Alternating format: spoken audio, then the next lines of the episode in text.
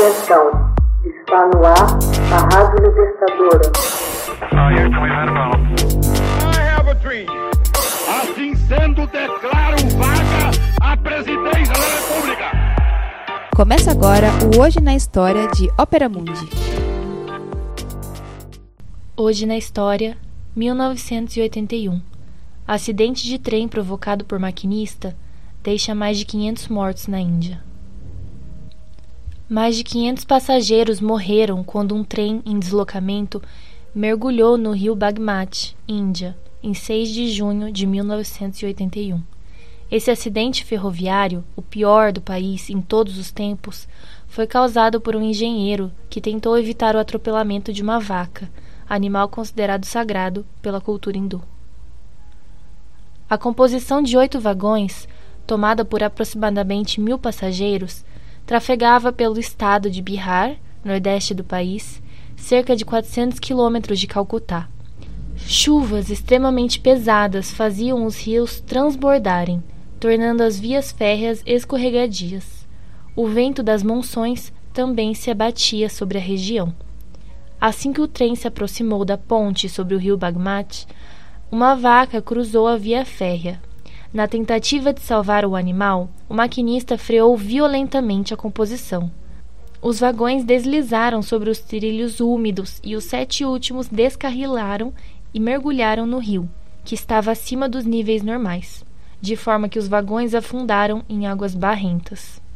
A ajuda do resgate estava horas distante e, quando chegou, cerca de 600 pessoas já tinham perdido suas vidas. Depois de buscas que levaram dias, 286 corpos puderam ser recuperados. No entanto, mais de 300 passageiros jamais foram encontrados. A estimativa mais próxima da realidade é que perto de 600 viajantes morreram devido à decisão do engenheiro. Todavia, existem relatos conflitantes e por vezes confusos do acidente. O Ministério do Desenvolvimento Rural da região confirmou que o trem descarrilou depois de uma brusca freagem. Um relatório paralelo conferiu-lhe credibilidade, aduzindo que o trem foi brecado porque havia uma vaca sobre a linha férrea. Técnicos, porém, afirmaram que a freagem isoladamente não poderia ser a causa provável do descarrilamento. A distribuição das forças decorrentes da freagem de um trem de passageiros é bastante uniforme.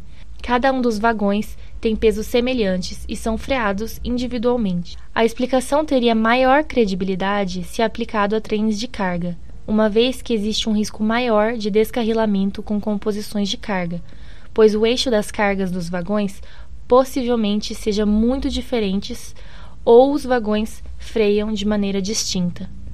Outra explicação veio do presidente da direção indiana de estrada de ferro.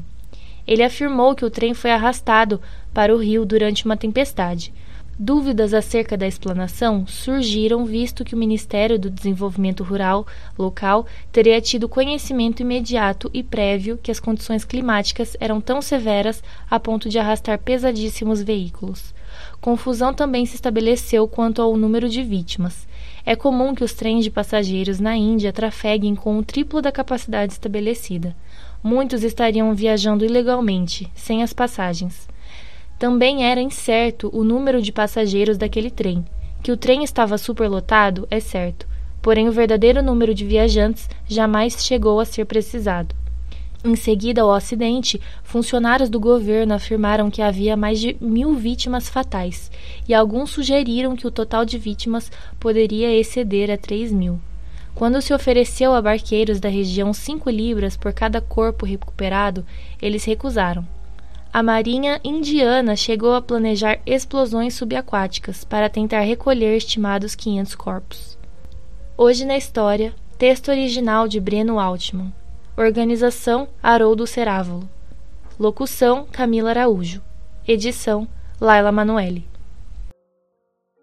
Você já fez uma assinatura solidária de Opera Mundi? Com 70 centavos por dia, você ajuda a imprensa independente e combativa. Acesse www.operamundi.com.br/apoio.